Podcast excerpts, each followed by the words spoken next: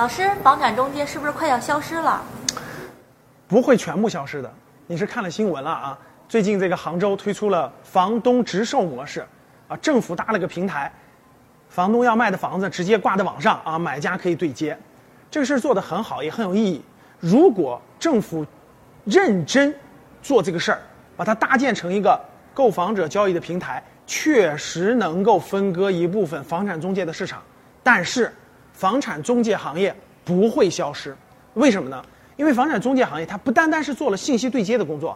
它还有很多撮合的工作，信息核实，包括这个互相的这个呃买家卖家之间的互相的这个这个博弈的过程的协调，这些都是有价值的。所以，房产中介行业不会完全消失。